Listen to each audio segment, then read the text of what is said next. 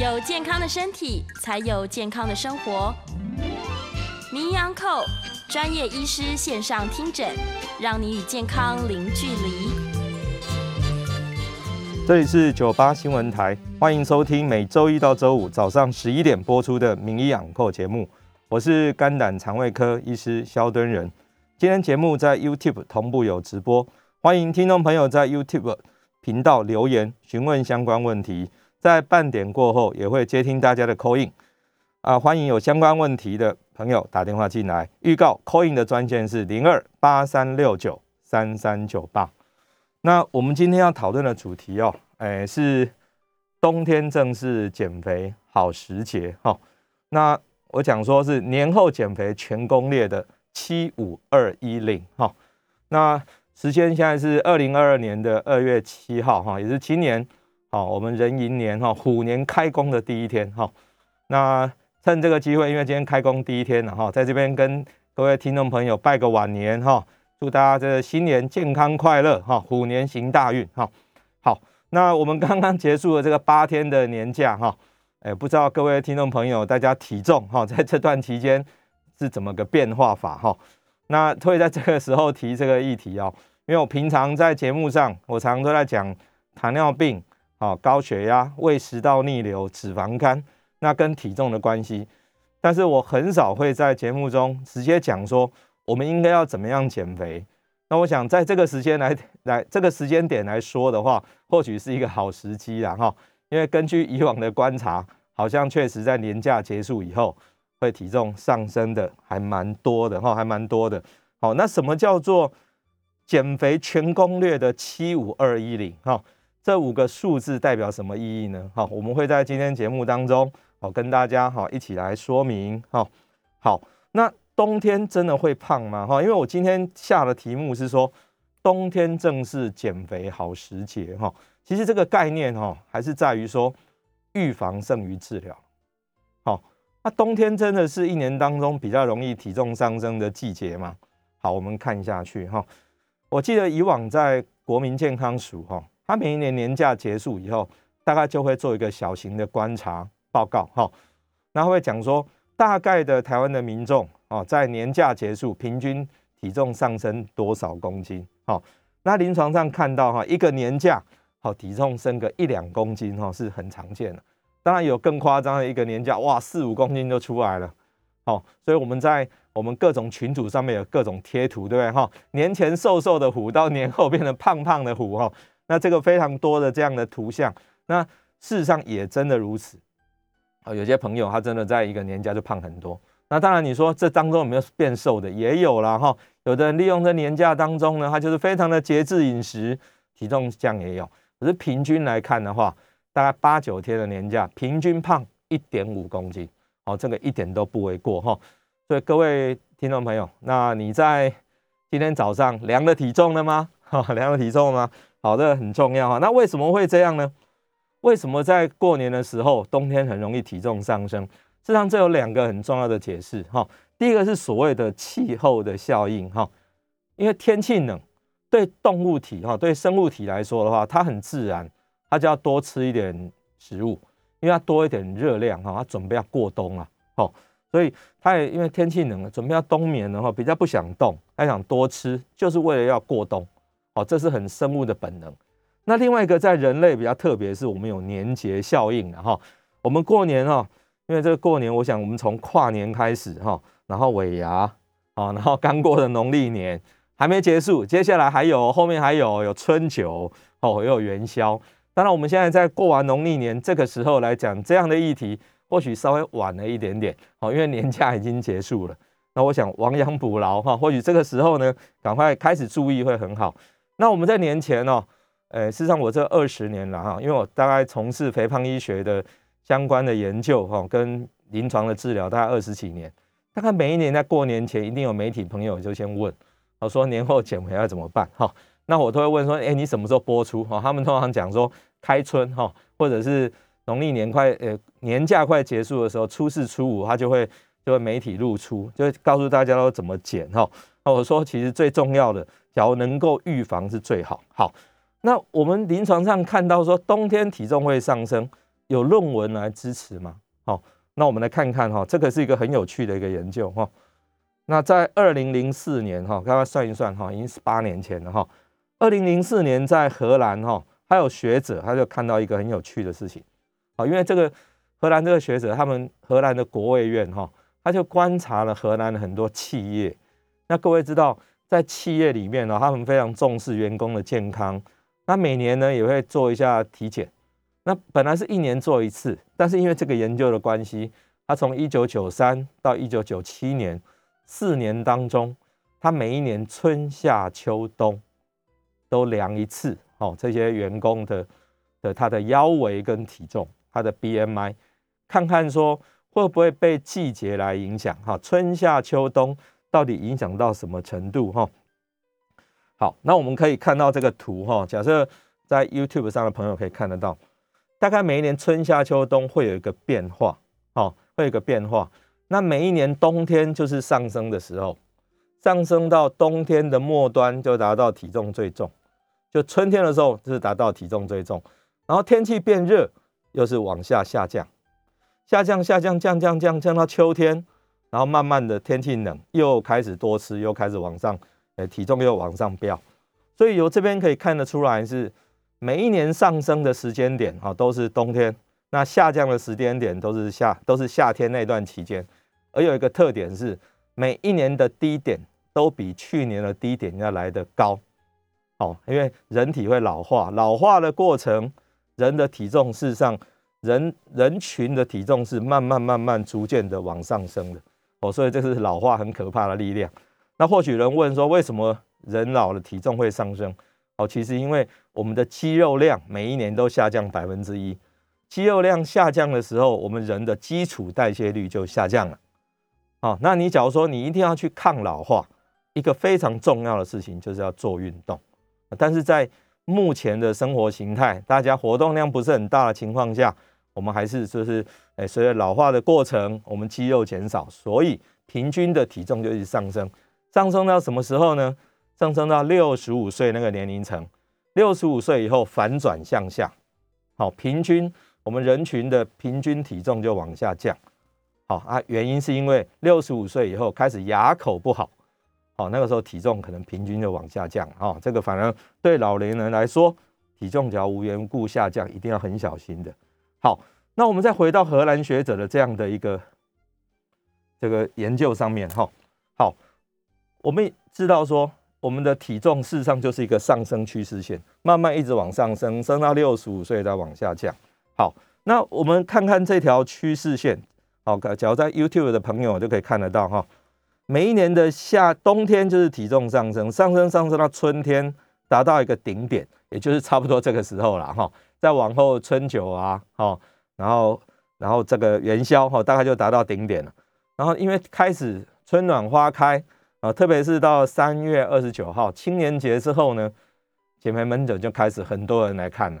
哦，那个时候开始衣服穿的比较少哈，因为天气比较温暖了，那衣服它也脱下来，开始哇，糟糕，好像体重会重了一些，就想要减重哈。那这个时候在夏天呢，体重就会下降一些。好，那每一年每年都这样周而复始。好，所以假设我们今天现在呢，我们的位置是在春天哈，也是到。最后哈，就是现在到春天开始了，我们在这个时候就小心一些，小心一些呢，不要让体重再往上升，甚至于这个时候呢，可以开始体重降一些。等到三月，好，真的春天天气温暖的时候呢，你体重就可以跟去年一样维持的非常的好，好，所以在这个时候很重要就要开始处理了哈。那当然我们在年节前我们会讲说，假设年节前我会说八九天的年假完全安排了。好，包括饮食，包括运动。饮食是说你外食还是在家，那值跟量怎么控制？包括你跟谁吃，吃什么都想好。那活动的话，多动态少静态。好像我会很多朋友呢，他们说趁这个机会到花东去走一走，都是很好的。当然，成功的关键是说要彻底执行，你要按表操课。好，那当然这个讲年节这已经晚一点，但是各位想想看，今天是。呃，二月七号哈，我们往后呢到元宵节哦，可能还有八九天的时间。这段期间你怎么过哦？因为我们华人常常讲说，不到元宵节年还没过完哈，这段期间还是很多很多的聚餐哦，包括我们会喝春酒。好，所以假设能够在这个地方处理好呢，那我想，诶，在开春哈以后，就是天气热了以后，大家体型会更好。好，那我们这么怕哈，很多很多媒体朋友问我说，那假如我年节不小心胖起来了，那我应该什么时候要处理完？什么时候是体重管理的黄金期？哈，好，我常常开玩笑讲，假设啊，你体重上升一个月内哈，没有赶快把它瘦下来的话哈，那个体重就会变成定存了。哈，你赶快把它瘦下去，因为是活存，很快可以把它领出来，哦，很快可以领出来。那大家就是尽量哈，利用这个月的时间，把多了这一两公斤把它瘦下去就对了。好，那当然，假如说你都没有把它瘦下去，那一年一年累积哈，一年就胖一公斤就好。各位想想看，十几二十年后，那体重怎么办呢？好，有人就胖个十几二十公斤，哇，那整个用台语讲说变形个减糟精哈，那个就很惨。当然，我们不只是讲外观的问题，因为体重上升以后，它所产生的一个相关的疾病。才是我们担心的，好，包括我们大概过去几个月当中，我一直讲在讲的糖尿病，包括脂肪肝，包括胃食道逆流，这些跟我们肠胃科有关的这几个疾病啊，绝对通通跟体重有关联。好，那另外心脏科的高血压，好，这些也都有关。哈，说高血脂，好，那新陈代谢科的的尿酸过高，哈，甚至于妇产科的不孕症、睡眠呼吸中止症，这些都有关联。那这些是你假设赶快把体重减下去，那么这些疾病会好。可是最可怕的是有一些不可逆的，因为当你三高出来以后，你不处理它，以后就可能会产生心脏病、产生脑中风、产生胆结石，哈，甚至于诶肝硬化或者退化性关节炎，啊，退化性关节。我们在门诊常常会有老太太哈被骨科医师转来，好要减重，就是因为关节整个退化了。那他又不想做一个置换人工关节，那这个时候呢，他就想说，那我可不可以哈，可不可以把体重减下去，让自己关节可以多用几年？那这是我们常常都会碰到的哈。那但是这个关节一旦退化掉，它整个软骨磨损掉，哦，当然我们只能说让它不要痛，可以多用几年，而软骨要再再生很难呐哈。那另外有一些因为体重过重产生癌症。啊，啊，这个十三种癌症跟肥胖有关，哈，那这个一旦产生这个就来不及了，因为不可逆嘛，哈，不可逆，所以我们从这个图表我们知道一件事情，然后其实减肥要趁早，越早减越好。好像我们左边这个可逆的，像不孕症，哈，每年都会有一些人因为，诶，肥胖的妇女她结婚以后不孕，减肥下去以后他就受孕了，哈，那我想这都是很好的事情，哈，都是很好的事情。好，所以肥胖相关的疾病才是我们真正担心。说你假设不处理会产生的问题。好，那我们再看这个哈，有人讲说，那我究竟体重控制在哪边会比较理想？那跟大家分享一个很有趣的国际上的研究哈，这个是呃在英国哈，在欧盟哈，他们最重要的一本医学杂志叫《Lancet》哈，我们叫做呃。那个赤赤裸针的样子哈，这翻译中文叫赤裸针。他在二零一六年的时候，他分析了全世界哈，大概两百多个国家哈，这么多的国家的一个研究，总共三百六十五万人，这么大的一个族群哈，我们叫做综合分析。那么这个综合分析，他想看看说，究竟体重在哪里，它的死亡率是最低的。那他看到呢，我们纵轴是死亡比，那横轴是 BMI。那 BMI 我们看得出来呢，死亡率最低的那个体重呢，就是 BMI 在二十二点五到二十五之间。然后随着 BMI 上升，哦，BMI 往上一点点，哦，到二十七到三十少活一年，三十到三十五它少活三年，BMI 三十五到四十少活五年。一旦 BMI 到四十以上，你会少活到十年。那我想我们在台湾，我们媒体当中，我们有看到一些艺人朋友哈，因为艺人因为大家知名度比较高，大家会看到哈。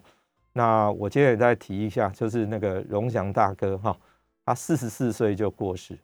那因为我曾经跟他在电视台同台过，哦，那他四十四岁就走掉哈，我也觉得非常的惋惜。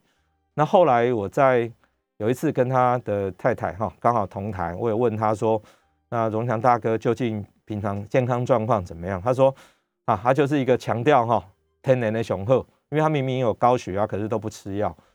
那我记得跟荣强大哥同台的时候，他跟我讲，他说他当场下腰给我看，好，他的结论说我是一个灵活的胖子。那我心里在想说，哇，你这么厉害，因为我下腰没办法，但是体重过重，终究还是会产生问题。好，所以这边研究看起来说，BMI 事实上会少活十年。我那我想更严重的不止少活十年，四十四岁就走掉。台湾男生平均寿命大概七十八、七十九岁。所以少活了三十几年，那我想这个体重哦确实影响很大哈。所以这张图我希望各位各位听众朋友记得一件事情，就是最理想的 BMI 哈，死亡率最低的 BMI 在 BMI 二十二点五到二十五之间。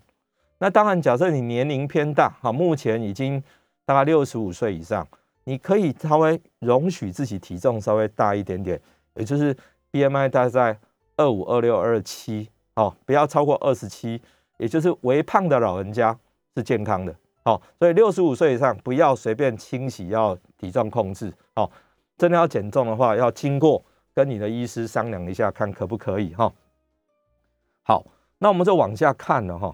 那很多听众朋友会问啊，哈，BMI 好二十二点五到二十五，那究竟是我体重是多少的时候？好，所以我们今天稍微简单讲一下哈，什么叫 BMI？B M I 事实上就是身体质量指数哈，那为什么用这个指数？因为它跟体脂率最有关系。我们常讲说哈，这个体脂率，体脂率是身体的重量里面有多少的百分比是脂肪，这个比例越高啊，健康危害越大。可是我们没有办法，不是每个地方都有体脂仪可以测量，所以就用我们用这个体重除以身高除两次哈。就是体重除以身高的平方，那体重是公斤哦，那身高呢是公尺哦，所以是 kg 是除以这个 meter square 哈。那只要 YouTube 的朋友就可以看右边这个哈，所谓 Quintlet Index 哦，这在一八三二年哈就有这个奥地利的这个贵族他提出来，好说用这样来代表一个人的肥胖与否啊，因为这个这个指数是跟体脂率最接近的哈。那现在。我们一般的流行病学调查就是用这样的指标，哦，那所以这个指标有什么好用哈？我我想问应用就是下面两个哈。第一个，假设你身高一百六十公分，那你体重六十五公斤，那你问说你自己 BMI 多少？好，你就这样嘛哈，六十五除以一点六，再除以一点六，除两次。好，那我在荧幕上显示哈，就是除两次得到 BMI 就是二十五点四。好，各位这样会算哈，把你的体重除以身高除两次，那你就算出来说，那你现在 BMI 怎么样？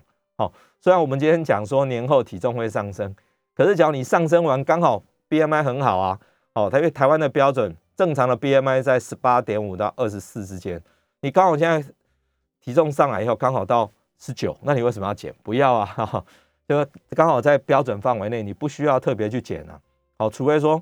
我有很多衣服，或者你对原本的那个体重很满意，那个时候健康也最好，那无可厚非。否则在标准值内，你就不一定要去控制了。哈，好，那再来假设反过来看 BMI 的另外一个运用，假设我身高一百六十五公分，那肖医师，你刚刚说 BMI 正常在十八点五到二十四，那请问我 BMI 二十四的时候体重是多少？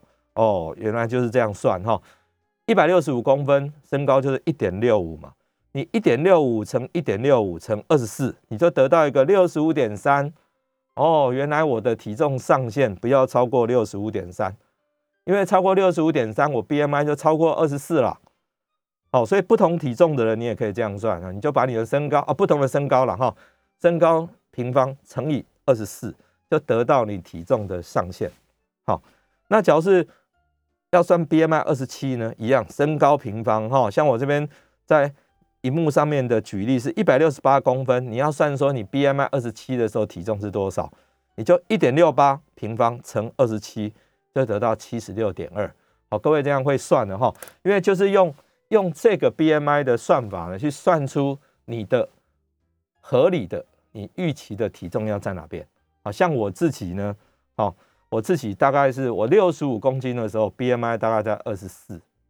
好，我一旦 BMI 超过，体重超过六十八，我 BMI 就到二十五了。那我可能自己就要小心哦。那每个人都会都会有一个你可以接受的体重的上限跟下限。啊，像我是，我一旦靠近七十，BMI 到二十五点多，那就是我无法容忍的上限。所以各位听众朋友，你无法容忍的体重上限是多少呢？你要先算出那个数字。那另外要一个你可以你要拉警报的下限，因为体重无限制的下降也会造成身体的问题。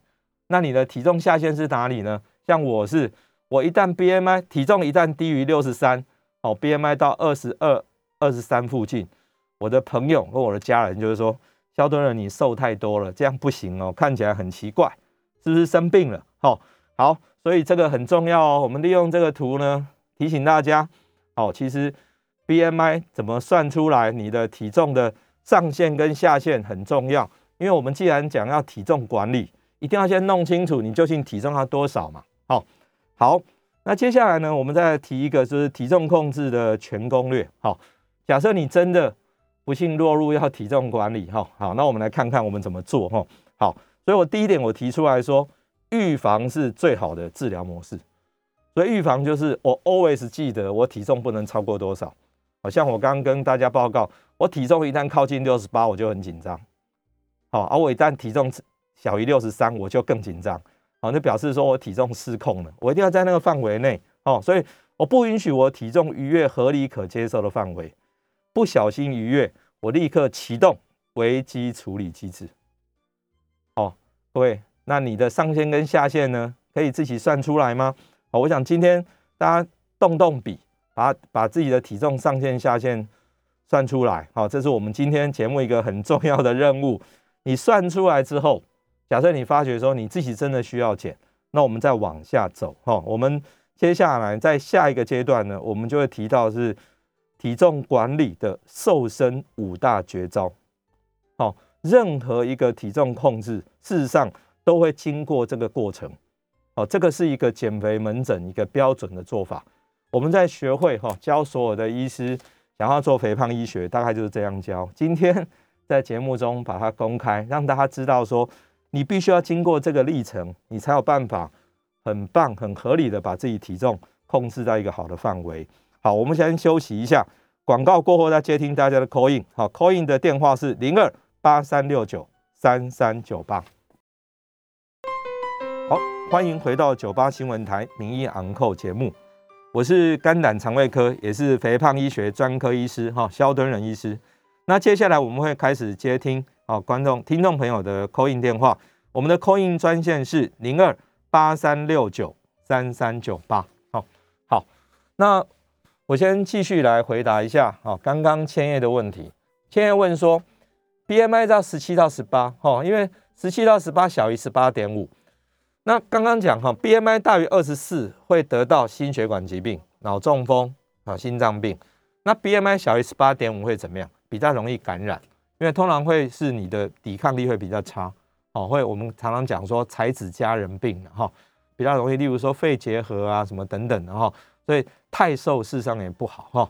那十七十八，除非说你有特别的、特别的说你是呃职业模特，否则千万不要那么瘦哈，会比较好哈。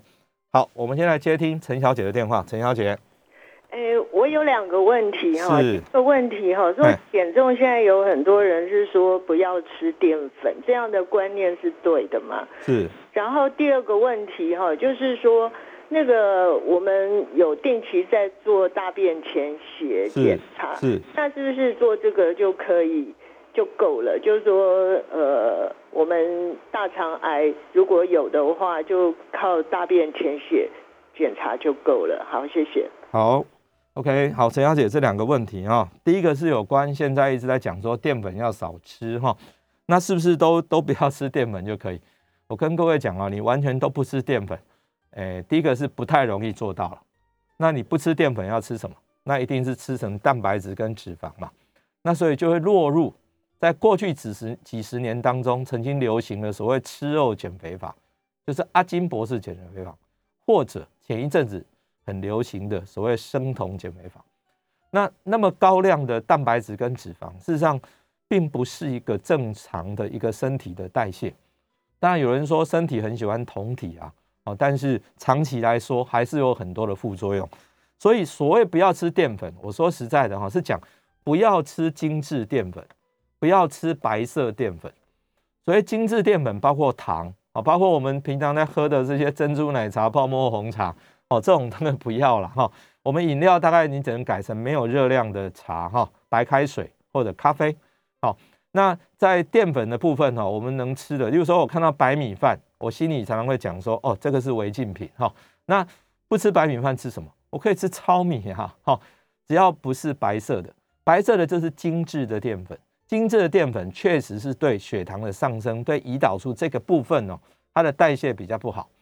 所以你只要是可以吃全谷类的食物就很棒，好，像我早上会吃地瓜，哦，会吃地瓜，哦，那地瓜就是一个，你看它是一个全谷类圆形的食物，这就没有问题。那吃饭的话，尽量是吃这个糙米会比较好。那面的话也全麦的会比较好，好，好。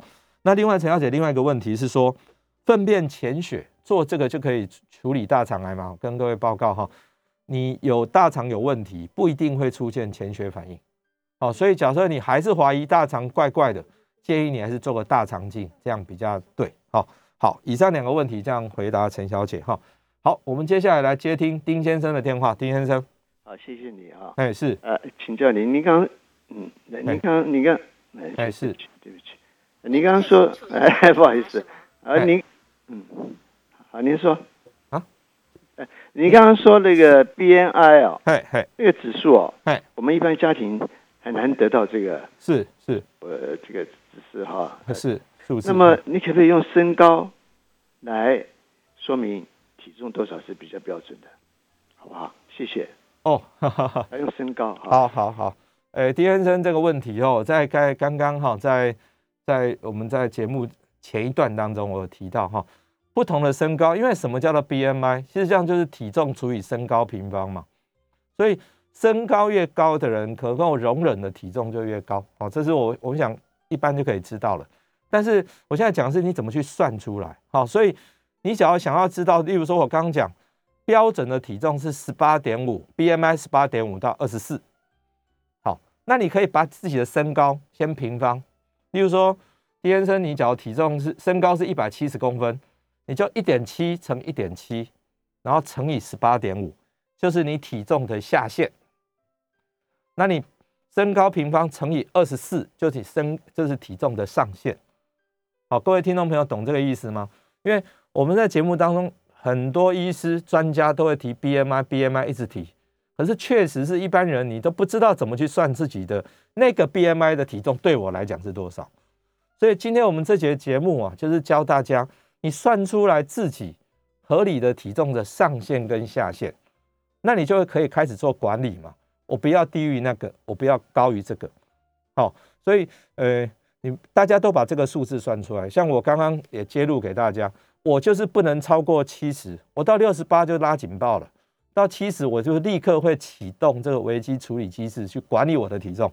可是有一次，我瘦到六十四以下，到六十三点多，我的病人进来看到我说：“肖医师，你生病了吗？你那里加散？”好，他觉得瘦过头了。所以事实上，你身边的也会提醒你：“你最近怎么怪怪的？为什么胖那么多，或者瘦这么多？”好，那我想这个就是一个啊。那但是平常是人家讲或者看起来怎么样？那我们用 BMI 可以算出很精准的那个数字。那个数字算出来，那你就很清楚知道怎么做管理。好，我这样回答丁先生。好，好，啊，接下来接听林先生的电话。林先生，医师你好，是你好，嘿，嘿，那个便秘，便秘与痔疮有何关系啊？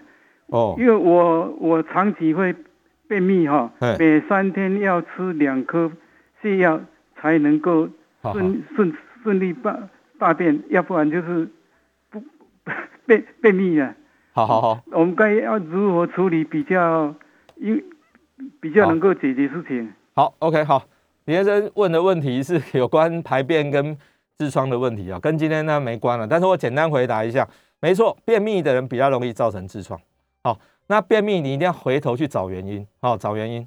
那找肝胆肠胃科医师好好查一下，有时候是吃的内容的问题哈，纤维过少、水过少，或者太紧张，好，或者先天的肠子动得慢都有可能。好，我想建议哈，李先生找一下肠胃科医师来处理一下哈。好，那我们在网络上还有朋友问哈，Martin 出就问说，每天两餐用半碗的麦片或者半碗的糙米取代一碗白米饭，这样热量摄取是否会比较多？谢谢哈。好，本来就是哈。我们在肥胖体重控制医学里面，哈，有一个很重要的一个概念，就是热量优于营养素。通常在讲说糙米比白米好的时候，我们比的是一碗糙米跟一碗白米一样的量来比较，我们会说这个时候你吃糙米绝对会比吃白米要来得好。哦，你不能说我吃呃半碗的白白米饭跟一碗的糙米来比。我想那个热量就不等值，哦，所以我们是在一样的量底下来看说怎么样的食物，哈，一样的热量底下哪一个食物对你体重控制会比较好，哦，通常是这样来比啦，哦，这样来回答这个 Martin，哈，好，那所以我我记得最近有很多的医界的朋友，哈，肥胖医学的朋友一直在讲说，其实不要一直算热量，不要一直算热量，只要看你食物吃的看值就好，不要看量。但是其实我建议大家值跟量都要看，哦，挑对好食物，控制好量，这样的你体重控制就不难了。好，那我们接下来再接听陈先生的电话。陈先生，哎，呃，你好，对不起哦，再麻烦你那个告诉我一下那个 BMI 怎么计算好吗？对不起。哦，好，呃，BMI 就是你把体重哈，体重除以身高除两次。体体重是公斤哈做单位，身高是公尺做单位。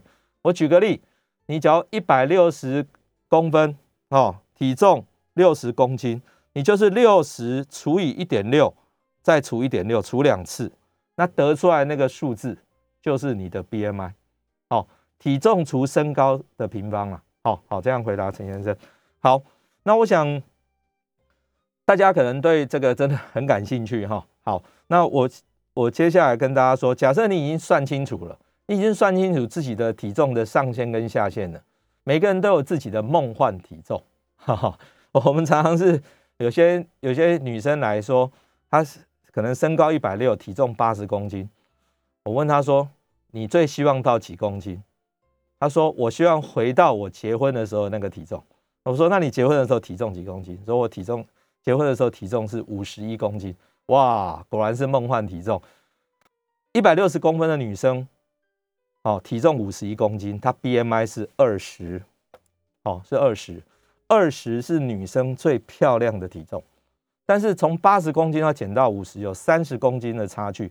那我们总要比较切实际的告诉她说，我们应该在我们要把体重控制分成短期、中期跟长期的目标，不是一触可及的，好。我们体重上升，通常是我像这样的朋友，我问他说：“那你体重怎么上升了？”他说：“像我生第一胎胖十公斤呢，生第二胎又胖十公斤呢，那后来慢慢的就上来，就胖了三十公斤。”我说：“好，你看你花了多少年？你花了十五年胖了这三十公斤，那你瘦下去，你希望多久瘦到呢？”他说：“我当然希望下个月就达到。”哦，那不行。那的意思就是上山的时候是慢慢爬上去，可是下山却想从山崖上跳下来，这样不行的，好，这样身体一定会出问题的。所以你一定要设定一个短中长期的一个策略，好好。所以我接下来就讲说我们瘦身的五大绝招，好好，各位听众朋友要听清楚哈，这个五大绝招哈，其实第一招就是很重要，请你要找到肥胖的原因，你一定要先找到原因。哦，你是因为动的太少，吃的太多，还是因为荷尔蒙的因素？这要弄清楚哦。那第二个呢？你要设定理想体重目标。啊，事实上我们刚刚就一直在讲这设定体设定理想体重目标。哦，我刚才提醒大家，你要定短期、中期、长期的目标。长期的目标就是你心目中的梦幻体重。哦，那短期目标呢？我们三个月为一个节点。哦。第一个三个月，你应该设定大概减掉现在体重的百分之十。哦，假设你是七十公斤，那你先百分之十，三个月后你应该减掉七公斤。哦，七公斤除以三个月大概十二周，你很清楚，他一个礼拜大概瘦个零点六公斤才能够达标。哦，这样很短期的目标就很清楚啦。哦，一个礼拜要零点六，三个月后我就可以瘦百分之十。每个人都不太一样，但是这个我想前面这两点非常重要。你先找到原因，然后设定一个你的理想的一个目标。哦，这两个设好以后，你才知道你要往哪边走。哦，否则很多人都是减肥就是讲在嘴巴里，但是你并没有一个策略，你没有一个方向，你就很难去达到。好，我想这个是很重要的事情。哦，所以你的肥胖原因是什么？好好思考一下，好好思考一下。有时候不得已的时候，还要借助一些医疗的协助。好。那我想我们可以先休息一下，那广告回来会继续接听大家的 call in，call in 的专线是零二八三六九三三九八。好，欢迎回到九八新闻台民意昂扣节目，我是肝胆肠胃科也是肥胖医专学专科医师肖敦仁医师哈。那接下来继续继续带接听大家的 call in 电话，call in 号码是零二八三六九三三九八。好，我们接下来接听王小姐的电话。啊，医师您好，是我一个问题，请问，是就说那个有照过胃镜过，然后吃东西吃的很少，那吃完之后就会胀到那个就很胀，是整个胃好像就要膨胀起来一样。那这个不晓应该看什么科，或者是哦，呃，那个找找哪个科目来看？好，王王小姐，那个肚子还没吃饭的时候胃遮遮了哈，甲完胃肚肚嘛哈，是这样嘛哈。好，我我想我们今天因为没有提肠胃的问题啊，但是在春天确实是肠胃问题最多的。那王小姐的现象呢，听起来比较像是功能性消化不良症，那这个要找肠胃科医师看一下哈。那它的原因通常是跟比较紧张有关系，因为再加上现在气候变化比较大，所以肠胃蠕动异常，所以会有这种问题。好，那需要把心情放轻松才会好。好。那我想，我们还是回到体重控制这个范畴哈。我想说，我们瘦身的五大绝招，第一个是找到肥胖原因嘛哈。然后你的理想的体重目标设定好，那你究竟要怎么减哦？饮食、运动加行为改变，必要的话用一点代餐，甚至用一点药物，有时候都无可厚非。但是这个最好经过专业人员来指导你。好，那第四个我想比较重要的是，你要意志坚定的向目标前进，你不达目标绝不终止。你一旦决定要开始，希望你就可以专心一致的努力往前哦，不要中途而废哦。想清楚了，一定要好好的努力哈。那有时候我们开玩笑讲啊，瘦下去还没什么了不起的哈，最了不起的是能够长期控制住哦。我们常常开玩笑哈，也要减肥也是塞呀了哈，也要维持也开始塞乎了哈，维持体重更困难哈。所以，我们瘦身就是这五大绝招。好，我们再接听一下王先生的电话。王先生，哦，哎，哦，黄小姐，不好意思，黄小姐来，喂，哎，是，对，那个肖医师，我想请教一下哈，是是，就是那个有关那个呃那个体脂肪的问题，哎，因为我大概身高一六三，体重五十八，并没有说很重，是，可是我的体脂肪都一直在三十五以上，哦，对，那我就不知道要如何消，呃，减下来，或者这个有没有很严重？好，谢谢您。OK，好，黄小姐这个问题哈，其实是我们常常在肥胖医学讲的所谓的泡芙族，就是看起来不是很胖，可是体脂很高。那这个就是不是减重，我们这个时候要做体组成的改变哈。怎么做？不要节食，你要多做运动。等于说我们要你现在要增肌哦，增肌减脂啦。但是体重既然不是太胖，不用减哦，你可能就是要多做点运动，好让肌肉量上升。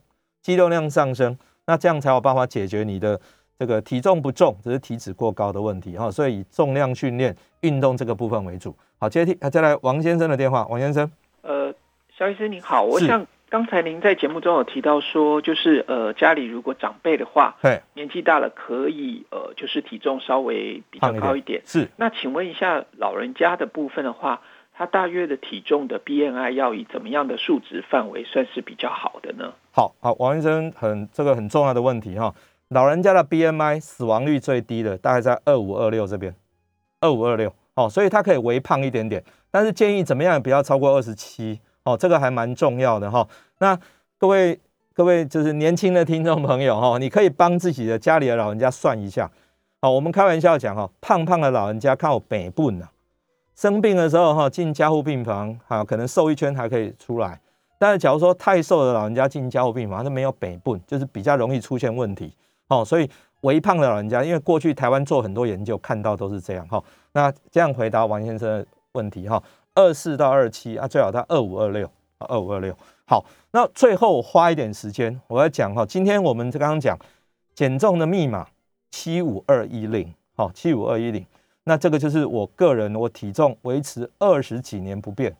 好，那我常常跟我的病人讲说，我有一个习惯，我们家族有个习惯，是我每一年过年都会去做一套西装。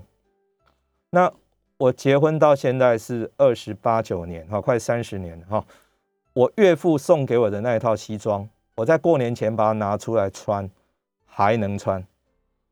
好，那我就跟我太太炫耀说，你看我二十几年，我体重都没变。我现在的体重甚至比之前还瘦一些，那这是怎么做到的？跟大家分享，肖医师维持体重二十年的秘密。哈，我讲说体重管理是一生的志业。你既然是志业，那你就清楚，要很清楚知道自己上限下限嘛。哈，好，所以我送给大家的第一个法宝，请你每天量体重体脂，每天早上起床解完小便就量，穿的睡衣量，就像我今天早上。哦，今天早上起床以后，小便完我量了体重，今天是六十六点多，六十六点多。好，今天早上量的。好，然后第二个呢，每天吃早餐。好，每天吃早餐。我刚刚吃的很丰盛的，我太太帮我准备了早餐才来上上节目。哈，那有人说，不是说要一六八吗？我早餐不吃。哈，呃，一六八是现在很风行的一个间歇性断食，是不是一定好？不知道。当然，现在有很多论文讲说还不错。可是都是短期的研究，长期我们继续看下去。但是可以知道的是，假设一般一个礼拜三天以上没有吃早餐的人，肥胖风险是上升至少百分之十一，甚至有的研究看到上升到百分之四十。所以假设你不是在人家指导底下来做这个所谓一六八断食，早餐记得一定要吃哦哈，然后不要吃白色淀粉哈，白色淀粉不要吃，不是叫你都不吃淀粉，而是白色的不要吃哈。所以，我们过去碳水化合物比上脂肪比上蛋白质，约略是五比三比二。可是我们说，碳水化合物或许可以少一点，你可以变成四三三，也就是碳水化合物变成四成，把蛋白质加到三成，或许这是一个好的方式。但是不是都不吃淀粉？好，那另外七五二一零是哪五个指标呢？每天睡满要七个小时，睡满七个小时，你的食欲绝对会比较降。啊，事实上我有一阵子都在五八五九，我瘦下来就是因为我把本来一天睡六个小时睡成七个小时，我的体重问题就迎刃而解。哦，因为睡饱了，你的食欲就会下降。哈，那天天五蔬果大家都讲哈，记得是三蔬二果哈，不要拼命吃水果啊，蔬菜比较重要。我今天早上就吃了一盘的蔬菜哈。那每天下班以后，电视、电玩、电脑哈，小于两小时，哦，其实蛮难的啦哈，但是。呃，像说我现在家里会抢的，例如说，你可能要抢着去洗碗，想着去扫地，想着去拖地，这个不是运动，因为你不在电脑、电电玩前面，那这个时间做什么？你可以去，好，真的是洗碗、扫地，哈，好，洒扫庭除，哈，这个对体重控制很有帮助，好，这个叫非运动的热量消耗，好，那再来是第四个七五二一零的一是什么呢？每天运动一个小时，这个有点难，但是只建议你啊。快走就可以了，快走就可以，不要跑，不要跑。好，一个胖的人开始跑，你很容易受伤。好，那另外是只喝零卡的饮料，好，零卡的饮料，也就是呃一天大概建议大概在两千 CC 最少哈。那我们一个口诀叫五三五三五哈，什么意思哈？三餐饭前三十分钟喝五百 CC 的水，两餐中间喝三百，这样就一天就两千一了，这个很好记哈。三餐饭前三十分钟，例如说现在很快到十二点了，这个时候你就喝五百 CC 的水，白开水，慢慢喝，慢慢喝，把它喝下去。你正餐在吃的时候，你就会吃的比较少。好，这个在美国哈维吉尼亚科技大学二零一一年就做过研究，三个月一天都三餐饭前都喝水，过三个月呢，比没有强调喝水的人多减两公斤。好啊，喝怎么样温度的水？建议是室温的水，摆在桌上的水，不要太凉，也不要喝热的。室温的水，凉水就可以哈，这样对体重控制最有效。好，那么最后呢，我跟大家分享一下我过去我的体重管理哈。我说体重管理从我做起哈，即知即行，知行合一。我们看一下左上角这个图哈啊，YouTube 朋友可以看得到，这是我当年快要胖到七十公斤，我往下瘦，大概在三个月内瘦到六十三六六十三点公斤左右，六十三点五，BMI 达到二十三点三，那个时候就是我的家人朋友就说你这样太瘦了，所以我慢慢就胖回来，胖到大概一九年哈，大概两年前的时候呢，我体重大概六十五点四，哦，右上角这张是我大概两年前，就是当时的照片。五十八岁的内科医师，好，我们看下面哈，右下角这张图，测量的结果最下面一行字，体内年龄是四十岁。我要告诉大家是，其实把你体把体重控制好，那么在体脂仪这样的机器，它会讲说，你这个体脂，你的内容，你的体内的内脏的脂肪算起来跟几岁人是一样的，所以我很自豪的跟我病人说，你看我体内年龄就有四十岁。就是因为我把体重控制好，因为各位有没有记得我刚刚讲说，我这二十几年体重是没什么变化了，甚至比以前要好一点。那当然这是刻意为之。那么左下角呢，这张图就是我每天早上起床小便完，我一定站上去量，也就是这个体重计就摆在我的床头。